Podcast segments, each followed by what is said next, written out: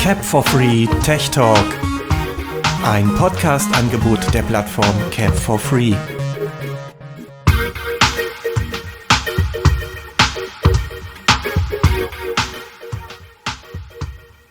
Hallo, hier ist Simon Furin und ich begrüße euch zu einer weiteren Folge vom Technik Talk. Und sogar mit einem Gast heute. Und der Rest wird sich jetzt auch bei euch vorstellen wieder. Ich bin der Gast, genau. Ich bin Stefan Blendinger. Ich betreibe die äh, Internetplattform Kubus und bin heute mal hier bei diesem Podcast mit dabei.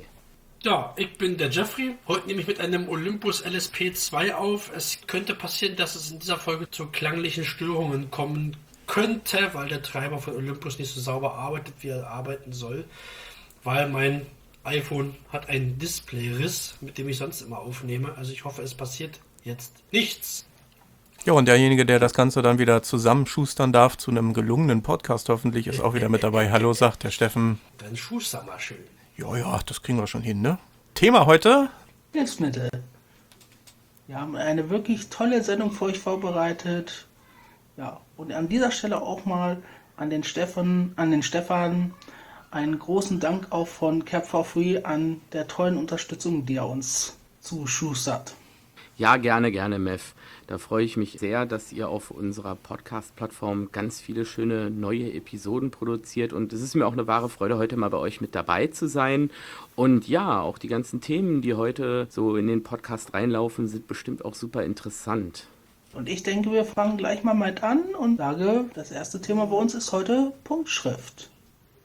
Es gibt ja Punktschriftmaschinen, also Schreibmaschinen, die mit Punktschrift sind. Also sechs Punkt sind ja die immer. Und soviel ich weiß, haben wir da auch einen kleinen Tonausschnitt. Ja, ich denke, Stefan, das solltest du vielleicht, äh, du hast das auch vorbereitet. Ähm, die Maschinchen hier, die wir da haben. Ja, also zum Thema Punktschrift, klar, der Mifludin hat es eben schon gesagt, es gibt verschiedenste Punktschriftmaschinen.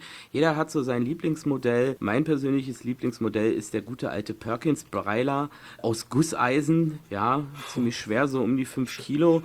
Äh, macht auch ordentlich Krach, aber klingt immer noch von allen Punktschriftmaschinen, finde ich persönlich, am besten und schreibt sich eigentlich auch gut. Hier auf dem deutschen Markt gibt es den Perkins Breiler auch schon sehr, sehr lange. Ich glaube, so in den 50er Jahren gab es so die ersten Perkins-Maschinen und es ist wirklich ein ganz uriges äh, Modell.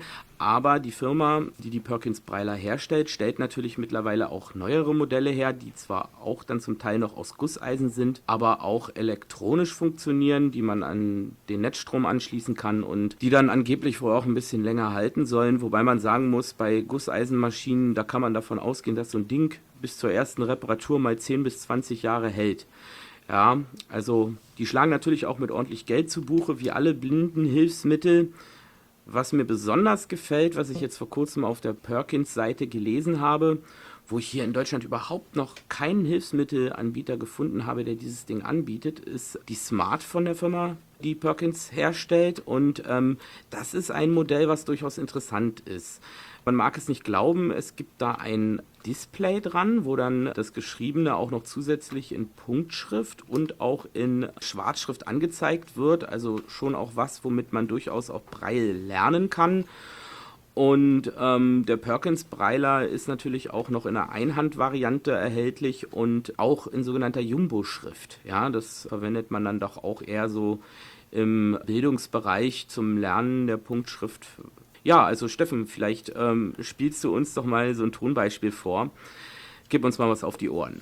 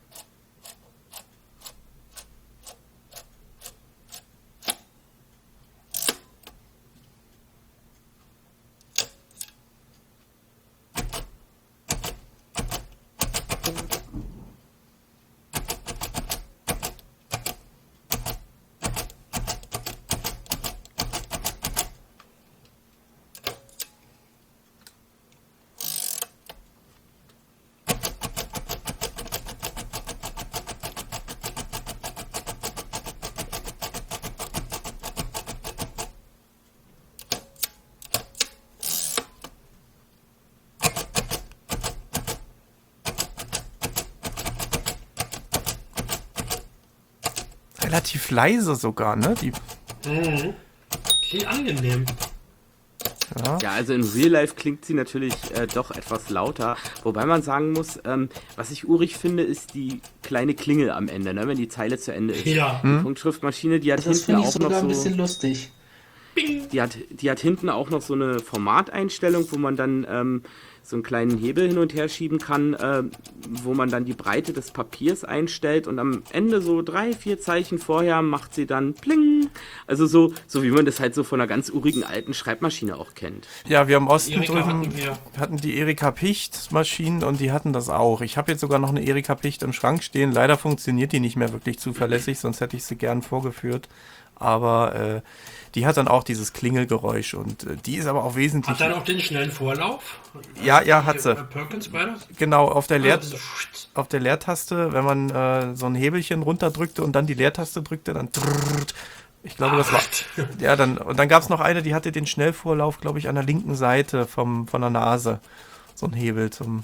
Ja, aber die sind auch sehr schwer, wenn, wenn ich jetzt äh, mal sage, ich verreise jetzt und nehme die Tas äh, Prallmaschine mit, dann äh, 5 Kilo Sehr, extra, sehr das schwer. ist doch schon richtiges Gewicht, ne? Ja, also apropos Verreisen, da kann man vielleicht gleich nochmal auf den Streifenschreiber zu sprechen kommen, aber ich wollte doch nochmal was zur Picht sagen. Ich finde, die Picht ist eigentlich auch eine super schöne Maschine. Sie funktioniert insgesamt ein bisschen anders als die Perkins. Sie hat recht filigrane Tasten, finde ich, und der Wagen bewegt sich halt, während äh, die Perkins, da bewegt sich das nur innerlich. Also da ist kein Wagen oder sowas. Es gibt noch, ich glaube, die heißt Marburger das ist so eine flache Maschine mit so einer Stange vorne dran. Also die gefällt mir vom Klang absolut gar nicht, aber ich meine, das ist auch Geschmackssache. Und zum Steno-Schreiber, da kommen wir dann auch jetzt. Das ist genau das, was du meintest, Mefludin. Da kann man halt auch unterwegs mitschreiben. Allerdings keine DIN A4-Blätter, sondern eben halt Papierstreifen. Und die gibt Diese es halt Bänder. auch. Ja, so Bänder halt, ne? Das, die hat halt auch Wie den groß Vorteil, kann man dass sich ich. das vorstellen? Ja, man kann sich das halt so vorstellen, du hast an der Seite eine Klappe, da haben wir übrigens auch eine Tonaufzeichnung von. Ähm, da kommt eine Papierrolle rein, die wird in so einen Bügel gefädelt und dann kommt der Streifen da raus, wenn ich äh, auf der Maschine schreibe. Die ist nicht besonders groß, sie passt durchaus in einen Rucksack oder in eine Tasche rein. Ähm, sie ist je nach Modell relativ schwer auch. Ähm, die neuen Modelle sind recht leicht, weil sie aus Plastik sind. Ich persönlich äh, bevorzuge die alten Modelle, weil sie aus Metall sind und ich äh, auf sehr wertige und äh, also ich bin da sehr haptisch vorbelastet und wenn schon was mechanisches, dann schon auch was wertiges, aber durch Metall wird die Maschine dann letztendlich auch schwerer. Das ist ähm, Aber das stabil. liegt einfach in der Natur der Sache. Die, Plastik, ja, die Plastikdinger, die haben wir dann auch äh, während der Ausbildung immer liebevoll Brotdose genannt. Ja, genau, die haben auch genau dieses Format wie Genau. eine Brotdose. Schreibende Brotdose. Ja, tatsächlich. Das war so, so, eine, so eine Plastikklappe, die drückte man dann nach vorne runter und hatte dann eben die Tastatur vor sich. Und äh, wir hören einfach mal die, den Blister Stenomaschine. Das ist eine aus Metall. Das ist die Metall, ja genau. Die, Ja.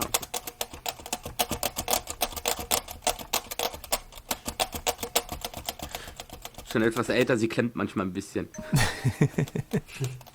lang ist es her, dass ich die Dinger benutzt habe, weil äh, Steno, ich habe es natürlich während der Ausbildung gelernt. Ich habe eine Telefonistenausbildung gemacht und Fachkraft für Textverarbeitung hieß das damals in Chemnitz und äh, da brauchte man dann auch noch Steno, irgendwie 120 Silben in der Abschlussprüfung. Die habe ich, glaube ich, sogar geschafft und äh, habe dann aber seither nie wieder was mit Steno zu tun gehabt. Äh, Was war das für ein Geräusch?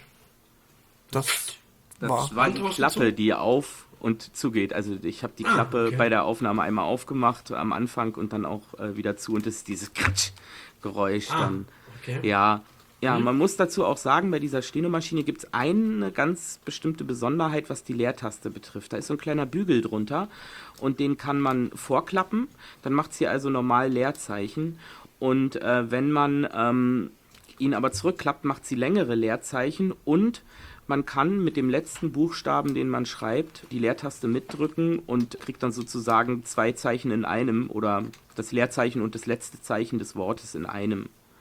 Kannst du denn auch äh, praktisch auch Voll- und Kurzzeichen äh, mit diesen Sachen auch machen? Ja, selbstverständlich, Mefludin, die ähm, Punktschrift an sich ist ja eigentlich so, was Print angeht, immer gleich. Das ist 6 Punkt Braille Und ob ich da nun Kurzschrift mitschreibe oder ob ich Vollschrift mitschreibe, das macht nicht viel Unterschied. Ich kann auch stehen oder mitschreiben. Also es ist halt völlig egal, weil es basiert ja alles auf diesem Sechspunkt-Breil, nur dass eben halt dann äh, bei der Kurzschrift bestimmte Kürzungen eben halt dann verwendet werden. Und du kannst auch Noten damit schreiben, wenn du möchtest, oder mathematische Formeln, je nachdem. Du musst halt nur die entsprechende Schrift dafür auch können. Und je länger man schreibt, desto länger hat man dann hinterher zu tun, die Rolle wieder aufzuwickeln. ja, ganz genau. Genau, Aber ich schreibe in der Tat meine Einkaufszettel damit. Es gibt natürlich noch nicht, die. um äh, Zahlen zu machen, ähm, um Zahlen zu machen, muss man nicht vorher dieses ein, ein, ein Symbol dafür vorher machen. Und dann kann man ja natürlich mit den sechs äh, Symbolen, also mit den sechs Zeichen ja auch Zahlen schreiben, ne? Du kannst im Prinzip schreiben, was du willst mit den Dingern. Du, Alles. ganz alles. normale Punktschrift. Das, das unterscheidet sich nicht. Kannst du ganz normale Sätze schreiben. Ja, kannst auch Vollschrift damit schreiben, wenn du willst, wenn du so viel Du hast Zeit halt hast. wie üblich diese sechs Tasten, ne? Und damit kannst du alles schreiben. Ja, es gibt natürlich noch für die für die Hardcore-Breiler gibt es noch eine andere Möglichkeit. Das sind dann so äh, haben wir auch mal versucht zu lernen, aber ich persönlich habe mich damit nie anfreunden können. So Griffeltafeln, Sticheln, Sticheln. Sticheltafeln.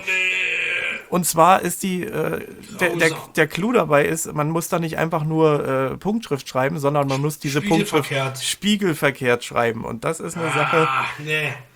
Das konnte ich auch nicht. Ja, das stimmt schon. Aber es gibt auch Positivsticheltafeln.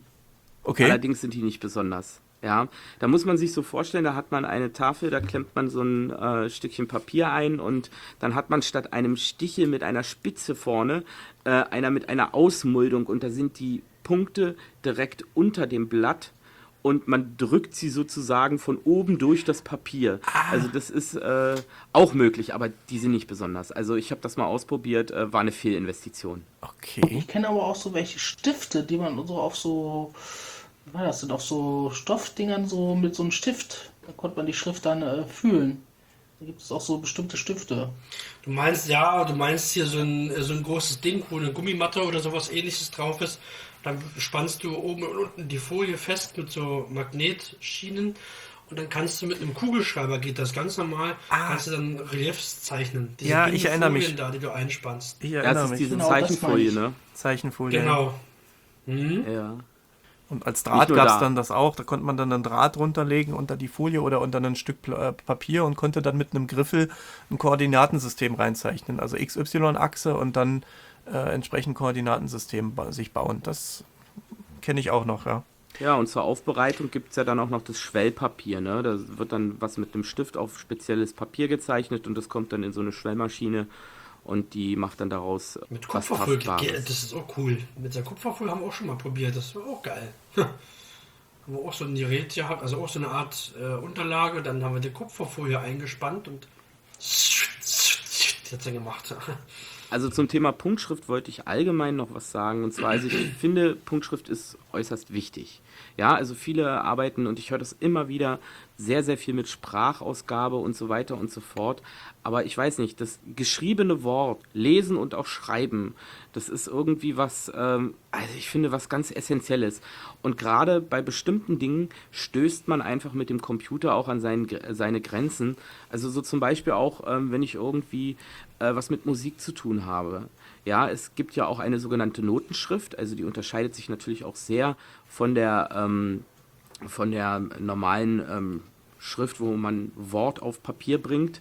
Und gerade diese Notenschrift, ähm, das ist halt schade, wenn man Punktschrift jetzt nicht auf einem Blatt Papier liest. Von was unterscheiden sich denn jetzt äh, die normalen sechs äh, Zeichen mit der Notenschrift? Also gar nicht, Mefludin. Überhaupt nicht. Die Notenschrift basiert genau auf demselben System, nur dass es eben halt auch eine, ähm, ja, dass, dass dort eben halt dann Noten geschrieben werden mit diesem Sechs-Punkt-Brei-System. Und da gibt es eben halt auch in den Blindenbibliotheken, das wissen viele halt auch nicht, neben den Punktschriftbüchern auch richtig Noten zum Ausleihen. Man kann da auch Wünsche anfragen, beziehungsweise auch Lehrliteratur zu diesem Thema kriegen. Zum Beispiel die SBS in Zürich bietet eben halt Musikalien an, also so nennen die das, äh, es sind dann halt Punktschriftnoten und die haben eben halt auch zwei Bücher. Wenn man zum Beispiel Klavier lernen will, ähm, gibt es in Vollschrift von, von Martin Rembeck ähm, Klavier lernen Punkt für Punkt und da geht es eben halt wirklich didaktisch auch darum, ähm, Punktschrift zu lernen, also die Notenschrift zu lernen und eben halt gleichzeitig auch Klavier. Das ist auch noch für sehende Unterstützer in einer Schwarzschriftform erhältlich. Ja, und dann gibt es noch ein neues Handbuch der Notenschrift, gerade erst neu aufgenommen, 2016, in den Katalog der SBS von einem Herrn Ulmar. Und ähm, das wollte ich einfach so nochmal loswerden. Also man kann mit Punktschrift auch eine ganze Menge machen. Es muss eben halt auch nicht immer nur die Sprachausgabe sein, obwohl wir darüber wahrscheinlich auch noch ganz intensiv reden werden im Laufe dieser Sendung. Wir schreiben euch natürlich die das Buchtitel nochmal noch mal zum Nachlesen dann auch in die Shownotes rein, damit ihr auch äh, genau nachlesen könnt, wie die heißen oder vielleicht eine Verlinkung. Mal gucken. Ja, und damit wir hier vielleicht an der Stelle etwas moderner werden, sind ja auch Punktschriftdrucker ein ziemlich großes Thema, nicht wahr? Also hat jemand von euch einen? Nee. Nee. nee. Ich hab schon Krachmacher nicht. Bei dir ist das äh, Thema, Stefan, zurzeit auch der. Ja, bei mir äh, ist das zurzeit Thema, weil, also wie gesagt, ich mache in letzter Zeit sehr viel mit Punktschrift und bei mir ist das auch Thema. Ich ähm, habe da auch ein ganz bestimmtes Modell ins Auge gefasst. Es gibt da ja zahlreiche Modelle, aber da ich ja komplett mit Mac und iPhone fahre, habe ich mich zum Beispiel für den Index Everest äh, DV5 entschieden, ähm, der eben halt auch schon eine Engine drin hat, die in Codeschrift umwandelt und wo man einfach ganz normale Dateien an den Drucker abgeben kann. Also keine speziellen Dateien wie bei dem, äh, was gibt es denn da, RCFC, glaube ich, RTFC heißt das Ding, glaube ich, ne? Genau, das braucht man bei RTFC und auch HBS, dieses Hagener Breil Software-System. Duxbury oder Duxbury spricht man, äh, schreibt man das, glaube ich. Was ist das denn? Das ist auch so ein Druckerprogramm, ne? Also ich, das kenne ich jetzt nicht, aber ich weiß halt, dass es für einen Mac halt nichts Anständiges da in der Richtung gibt und da ich halt auf Mac fahre, ist das natürlich in dem Index äh, äh DV5 äh, ganz gut gelöst, weil das halt gleich im Drucker selbst drin ist und der mit normalen Vorlagen umgehen kann, sodass man nicht irgendwie noch eine Windows-Maschine mit RTFC oder HBS in Betrieb nehmen muss. Ja, das ist schon sehr das? praktisch. Wie kommt denn das, dass äh, auf dem Mac nichts Gescheites gibt? Das Problem ist halt das, dass, ähm, ja, dass auf dem PC das früher alles lief. Ne? Also die Uni Hagen hat damals das HBS halt für den PC entwickelt. Sie haben halt einfach keine Mac-Variante davon. RTFC hat sich halt auch vollkommen auf äh, Windows eingeschworen, weil es ist ja nun auch nicht erst seit gestern, dass man mit Windows irgendwie mit Breitzeile gut arbeiten kann. Nur der Mac, der hat halt irgendwann erst äh, seine Tore für Blinde geöffnet. Und deswegen ist das natürlich alles hinterher, weil HBS, mein Gott, das gibt es schon seit, seit den 90ern. Ja, das gab es schon unter DOS und das ist eben halt etabliert. Ne? Das ist genauso wie JAWS eben halt eine Software ist, die schon ewig lange etabliert ist, ja, bevor ja. der Mac sich überhaupt entschieden hat, mal barrierefrei zu werden. Und dementsprechend gibt es da halt auch nicht so wahnsinnig viel. Es gibt einige Open-Source-Lösungen, wie zum Beispiel das, ähm, das LibLouis, das ist so ein Framework, was auch Open Source ist, auch deutsche Kurzschrift unterstützt. Und so, äh, wo NVDA, ne? Naja, NVDA, ich weiß nicht, kann man damit drucken? Drucken nicht. Nee, das nicht, nee, aber, aber es ist integriert im NVDA für NVDA die Ausgaben. nutzt LibLouis, um, Lib die, um die Breitzeilendarstellung zu, auszugeben. Also. Ah. Genau, und LibLouis wird eben halt auch von der Engine benutzt, die in dem DV5 drin ist, um eben halt dann Punktschrift auf Papier zu bringen. Genau, aber das war auch eine gute Einleitung eigentlich mit dem Computer, dass wir auch, es gibt ja auch, wie gesagt, diese Breitzeilen für den PC. Aber da gibt es ja nicht nur sechs Zeichen bei der Computer-Breittastatur oder Breitzeile, sogar acht Zeichen. Ja, ich stehe da auch voll drauf auf diese Breitzeilen. Aber in der Küche will ich sie nicht haben beim Kochen. Also meine Kochrezepte habe ich dann doch lieber auf Papier. Das nimmt einem die Breitzeile dann irgendwann übel, wenn die Kochdämpfe da reinziehen. ja. Ja. Besonders, die muss auch sehr oft sauber gemacht werden, diese Stifte da, ne? Na, also man selber kann die ja nicht richtig sauber machen, höchstens mal drüber wischen mit einem Brillputztuch oder so. Wobei man ja sagen muss, diese Breil, also ich, ich bin immer manchmal verwundert, ja, was diese Breilmodule alles haushalten, ja, dafür, dass sie, dass sie halt ständig begrapscht und betatscht werden, ähm, sind die natürlich, äh, sind die natürlich unverwüstlich. Also meine Zeile ja, hat jetzt noch Baum. keine Aussätze. Ja, weiß ich nicht. Also ich bin mit meiner Pappenmeier-Zeile sehr zufrieden. Ich, ich hier, auch. Ja, genau. Wir haben ja die gleiche. Breilex Live 40. Ja, Breilex. Schön, die eigentlich von Handytech sehr stark auch sind, ne? Ja, aber da gefällt mir das Breillesen nicht. Also ich habe zwar auch diese konkave Fläche bei Pappen, aber da gehen die so rein, die Zellen. Also die gehen von beiden Seiten So ein bisschen. Und bei Handytech, da, da sind die ganzen Module irgendwie schief ins Gerät gedrückt irgendwie. ist ganz komisch. Also ich finde das nicht so toll. Die Handytech Easy Braille hat mir mal angeschaut, die wollte ich am Anfang mal haben, aber habe dann ganz schnell gesagt, ne, gefällt mir nicht.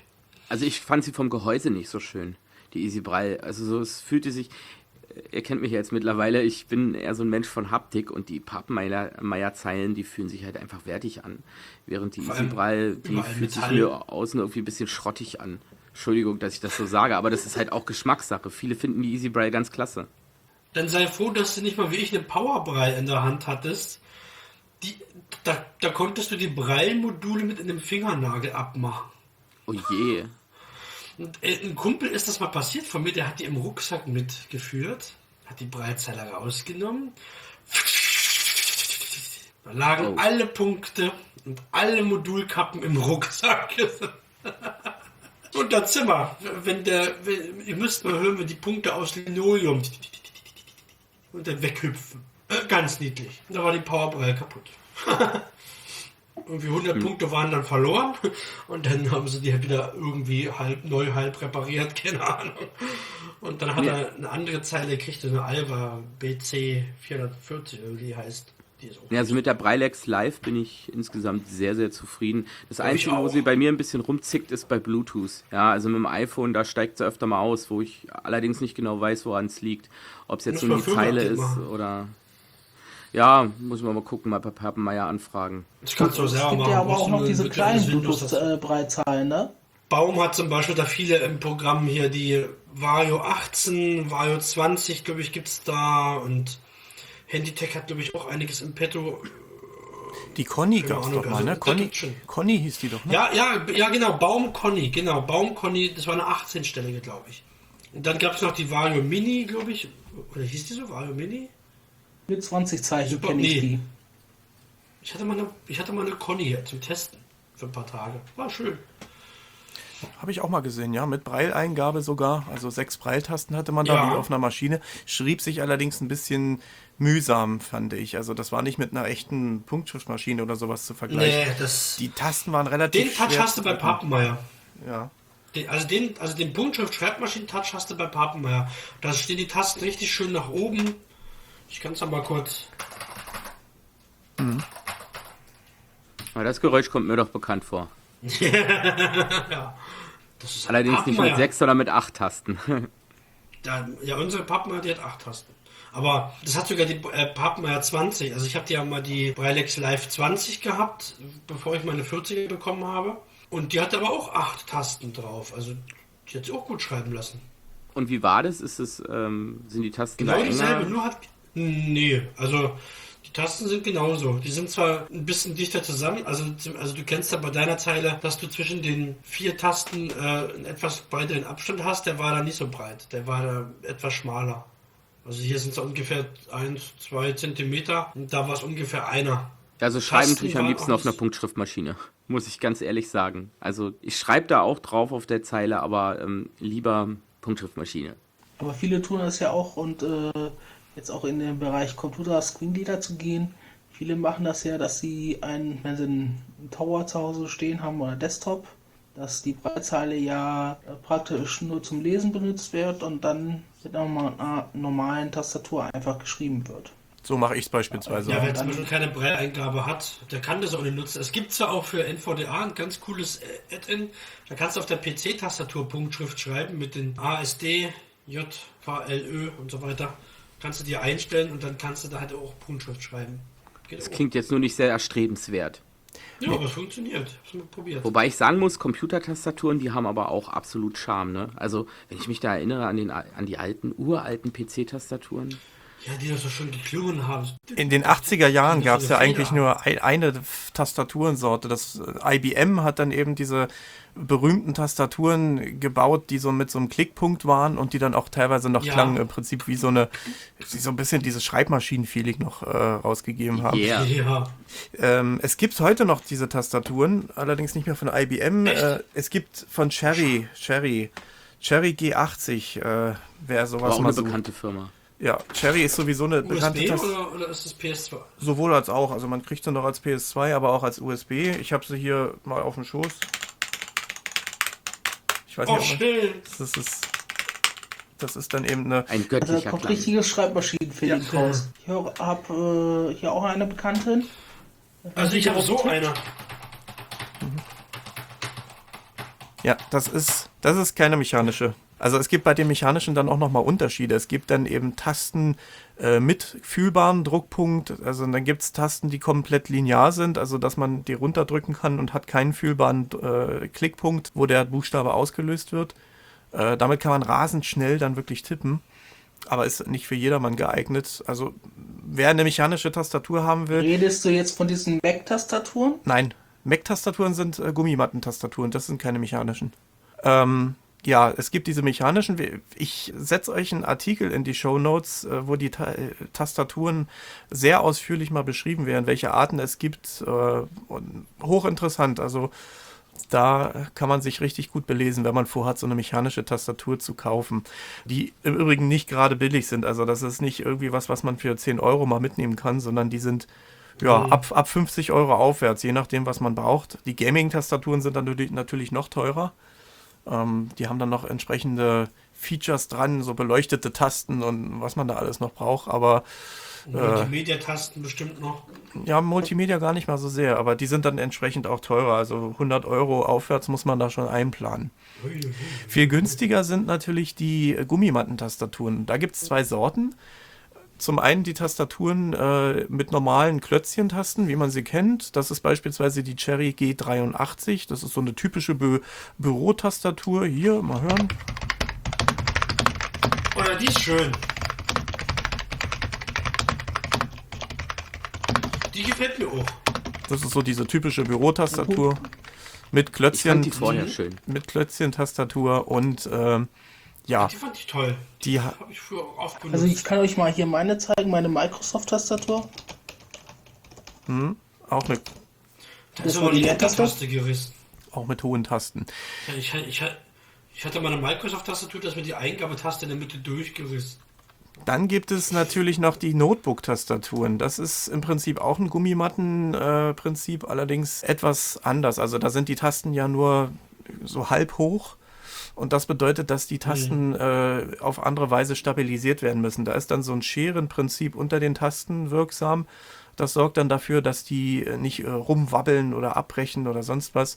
Ist auch eine Gummimatte, aber äh, klingt dann auch ein bisschen anders. Man kann damit auch relativ schnell schreiben. Und das sind dann beispielsweise die Mac-Tastaturen, die so aufgebaut sind. Oder auch die, Achtung, genau. Das sind das ist so diese, eine typische Mac. die Schick Schickle-Tasten oder Kaugummitasten, wie man sie auch nennt. Also bei meinem Notebook, da kann ich euch mal eine Story erzählen. Ich habe hier mal äh, Staub gesaugt und ein bisschen Staub äh, gewischt mit einem Staubsauger über die Tastatur. Da hat der Staubsauger mir die Tas Tasten zwei eingesaugt oder drei. Oh, das war schrecklich. Da waren die aber schon los, die Tasten, waren Ja, wobei dazu fällt mir noch was ein zur Säuberung von Tastaturen. Also da gibt es auch ganz coole Sachen. Allerdings fallen mir die Namen jetzt nicht ein. Also einmal ähm, gab es so eine Gelee-artige Masse, die konnte man eben halt auf die Tastatur pressen und ja, und dann wieder abziehen. Und die hat dann den Staub aus allen Ritzen gesogen. Ähm, Und eine andere Variante ist zum Beispiel so ein Staubsaugerset, was man auf den normalen Staubsauger setzen kann. Ähm, ist auch geeignet für die äh, Innereien von Computern. Da sind äh, verschiedene Aufsätze drauf, wo man dann eben Ja, so ein halt nicht ich, die Tasten einsaugt. Ja, ja das saugt dann nicht ein. Zeug. So ganz kleine Düsen sind das da. Hab ich auch. Aber irgendwie passt das nicht auf meinem Staubsauger. Irgendwie, keine Ahnung. Oder, oder mit dem vierten Teil. Ja, also bei mir passt das. Ich habe auch so ein Set und äh, saug damit alles, was irgendwie klein ist, wo man mit diesem riesen Staubsaugerrohr da nicht äh, hinkommt, äh, nehme ich dann halt dieses kleine und mache das damit sauber. Und Tastaturen kann man damit sicher auch gut sauber machen. Nochmal zu diesem Gelee-Zeug. Ähm, muss man das dann wegschmeißen oder kann man das öfters benutzen, wenn man das hat?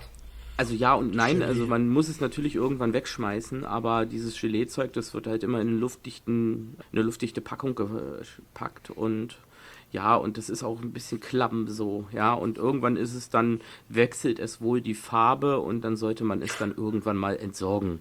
Aber ich denke, du Okay. kannst es etliche Male verwenden. Naja, äh, auf die Spur machen. So Gelee-Zeug. Gibt mit auch Braille-Module sauber.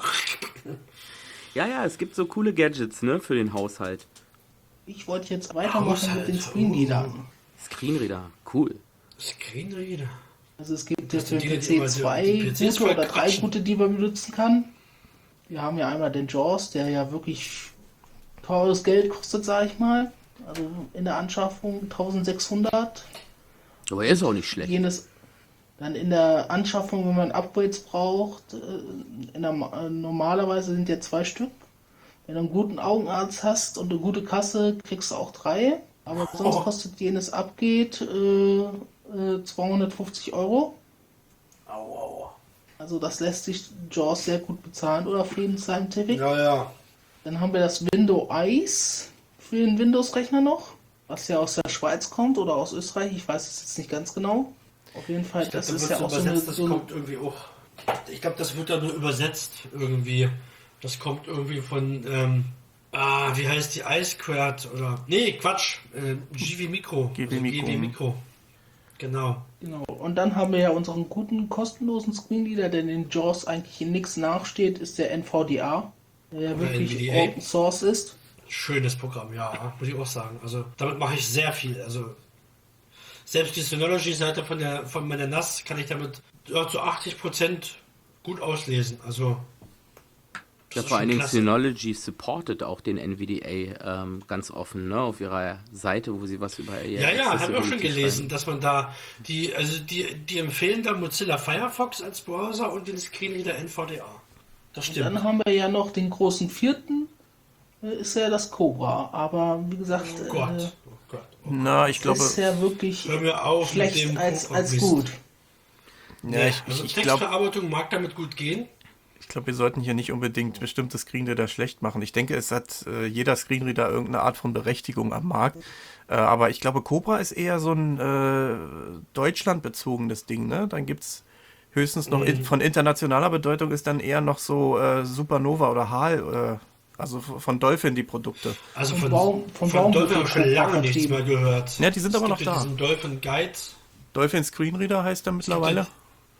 Das, was früher HAL war und Screenreader. ja, HAL und dann Supernova gab es, das war dann die Variante mit Vergrößerung.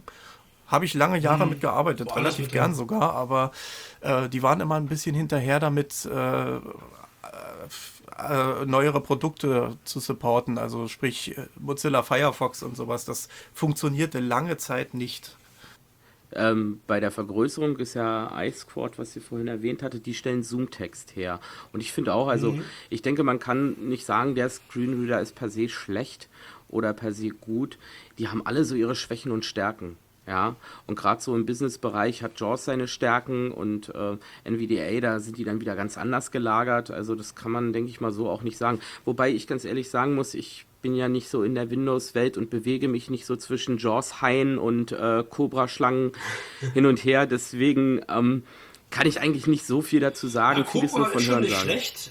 Also so Excel oder Word oder Outlook ist wunderbar. Ne? Also es ist, Das ist hat klasse. Mac Ja, eigentlich das- sehr gut das gelöst mit ihren. Voice-Over, ne? Oder Apple praktisch. Ja, selbst der, der hat Stärken und Schwächen. Ne? Also selbst dem, ich habe heute zum Beispiel auf einer Telekom-Seite wollte ich mich über einen Telekom-Hotspot einloggen, habe meine Benutzerdaten eingegeben und der hat mir den Schalter fürs Verbinden nicht äh, aktiviert. Also, warum auch immer. Ich habe da Das Problem bei VoiceOver auf dem Mac ist halt einfach, dass es ist alternativlos. Ja, es ist einfach der einzige Screenreader, der verfügbar ist. Er ist sehr tief im Ja. System verwoben. Ja, er funktioniert auf iOS-Geräten einwandfrei, er funktioniert auch auf dem Mac einwandfrei. Aber er hat natürlich genauso wie die Screenreader unter Windows äh, auch so seine Stärken und Schwächen. Das ist halt einfach nun mal so. Ähm, ähm, auch wenn man sagen kann, dass äh, die Lösung VoiceOver am ehesten äh, eine, eine Lösung ist, die man nicht so unbedingt als Insellösung bezeichnen ähm, kann, weil sie halt direkt im System drin ist, aber dennoch gibt es ebenso Stärken und Schwächen bei der ganzen Geschichte. das, das Einzige, das Einzige, was bei dem Mac eine Ausnahme ist, ähm, wo es dann doch Alternativen gibt, ist bei der Vergrößerung. Da hatte ich eben schon die Firma iSquad erwähnt.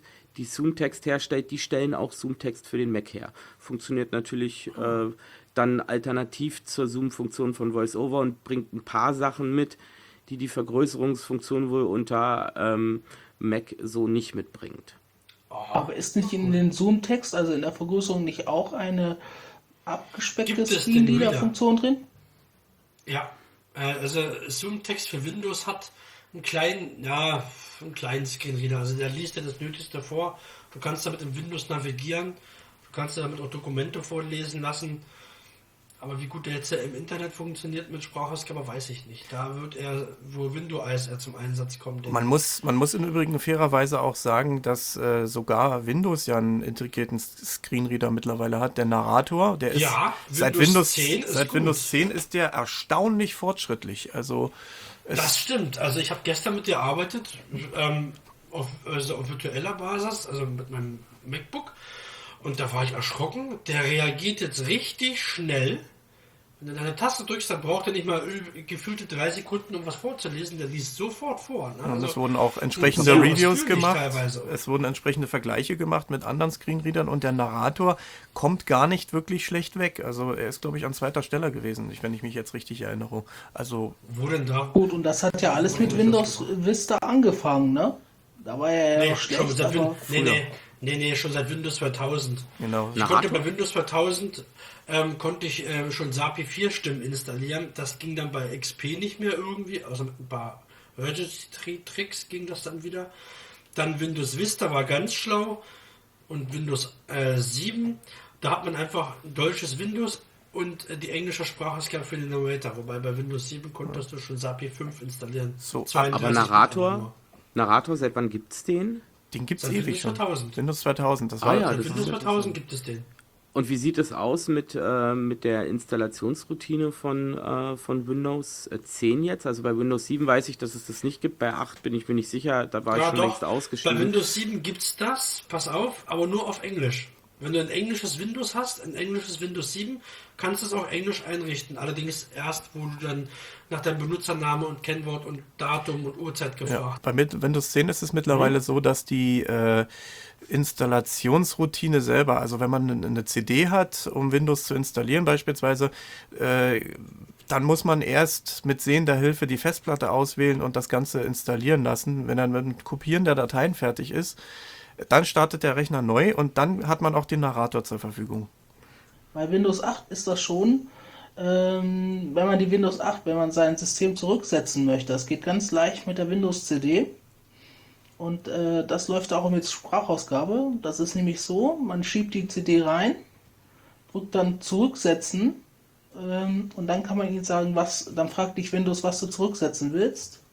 Ja, dann ja, das setzt er geht. das in, in den Urausstand zurück, also so, als hättest du es aus dem Karton genommen.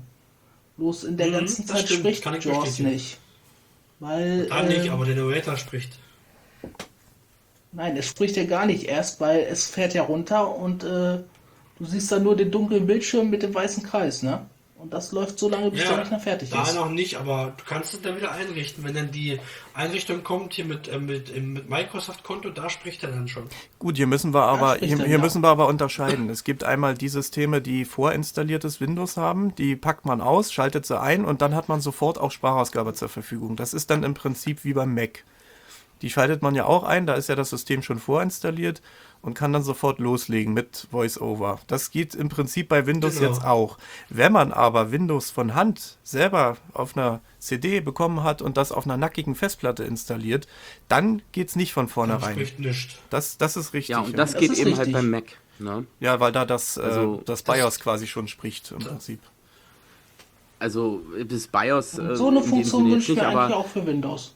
Aber alle Funktionen sprechen. Ja, wenn ich, wenn ich, wenn ich jetzt beispielsweise auch auf unterster Systemebene ähm, in diese Recovery-Oberfläche reingehe, dann spricht er halt. Ja, es ist. Äh, Genau, das geht bei Mac wunderbar. Ja, Das Mac ist, Mac ist wunderbar. eben ein geschlossenes eben auch für System. Windows. Das ist eben ein geschlossenes System. Ja, vielleicht kommt es ja für Windows, weil Windows 10 wird ja jetzt immer weiterentwickelt. Vielleicht kommt das ja.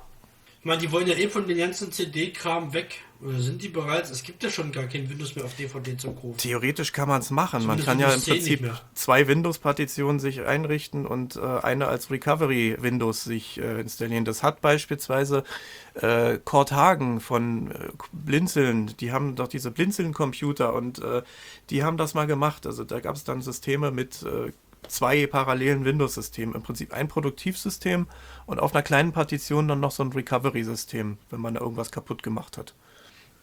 Ja, wenn die Festplatte kaputt ist, nützt dir das aber auch nichts. Beim Mac wechselst du die aus und dann kannst du es trotzdem mit VoiceOver installieren. Es ist halt, stimmt. wie gesagt, Stärken und Schwächen. Ja, Ja. und Ja. da hat VoiceOver auf jeden Fall seine Stärke, das out of the box, äh, egal wie, egal was, du kommst da irgendwie äh, auch mit der Installation zurecht, brauchst keinen Sehenden.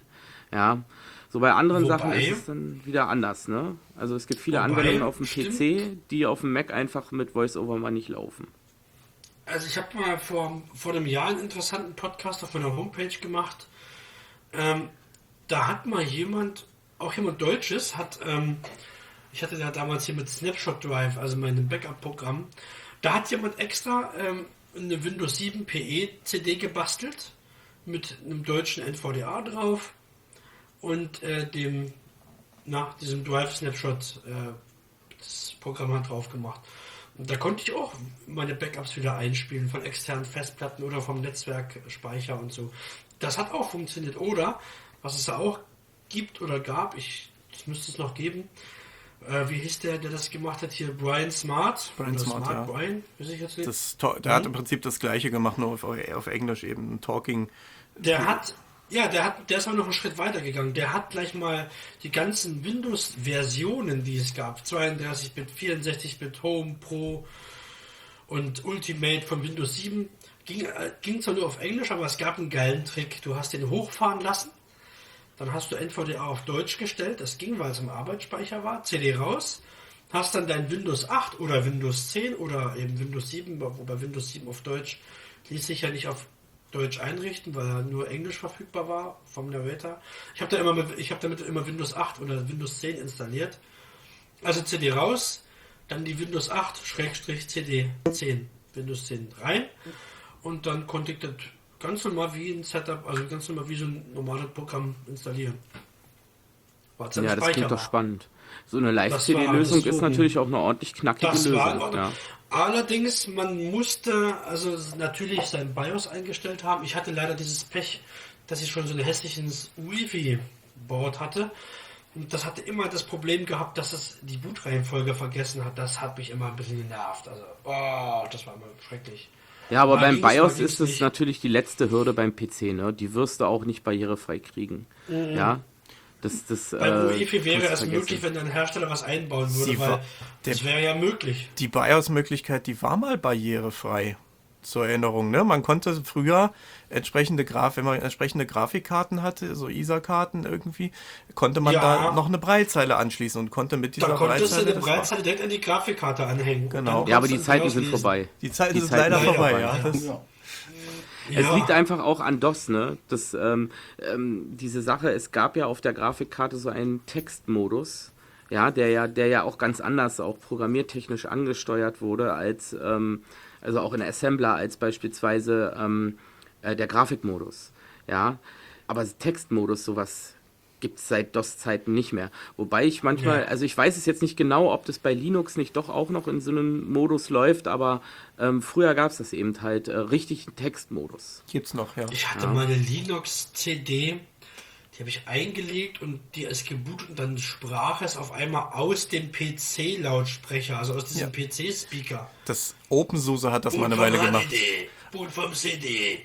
Genau, OpenSUSE hat das mal eine Weile gemacht. Die haben äh, tatsächlich das Bootmenü sprechen lassen und das kam dann aus dem PC-Speaker. Und ähm, die interessanteste, also die leichteste Zugänglichkeit hat jetzt mittlerweile Debian. Da legt man einfach die Oh. CD rein oder lässt das Ding starten und dann kommt der Bootbildschirm, der ist relativ lange da, also man kann äh, ein paar Sekunden ruhig warten und dann drückt man einfach die Taste S und Enter und dann wartet man ein paar Sekunden und schon fängt das Ding an zu sprechen. Und zwar im, im reinen Aha. Textmodus. Man hat dann, äh, wenn man eine Breitzeile angeschlossen hat, hat man auch Breit zur Verfügung sofort ähm, und kann dann über diese äh, Genau, Textmodus-Sache TTY. Äh, genau, kann dann eben entsprechend die Sprachauswahl und äh, die Tastaturauswahl und so weiter und so fort. Also kann man alles über so Multiple-Choice-Fragen, so drücken Sie 1, 2, 3, 4, 5, 6, 7, 8, 9 bis 100 oder so. Ähm, also ist kein, keine grafische Installation. Ist relativ idiotensicher, finde ich. Also ziemlich gut gemacht bei Debian. Kann ich nur loben. Also, also Debian ist sowieso meine absolute Lieblingsdistribution. Und ich bin auch so ein Kandidat, der grundsätzlich auf alles verzichtet, was irgendwie mit KDE, GNOME oder irgendeiner anderen X11-Oberfläche zu tun hat. Ähm, ich bin da irgendwie ein Konsolenkind. Debian hat halt ein bisschen den Nachteil, dass die Paketauswahl nicht immer ganz aktuell ist. Aber das nur am Rande. Also, ja, aber dafür laufen sie stabil. Das stimmt, ja. So, das soll es für heute gewesen sein. Aber wir werden dieses Thema noch in einem zweiten Teil weiterführen. Aber ich wünsche euch erstmal einen schönen Abend oder einen schönen Tag oder einen schönen Morgen. Es geht im zweiten Teil mit dem Thema weiter. Und be besucht uns bei unseren Facebook- und WhatsApp-Gruppen im Netz.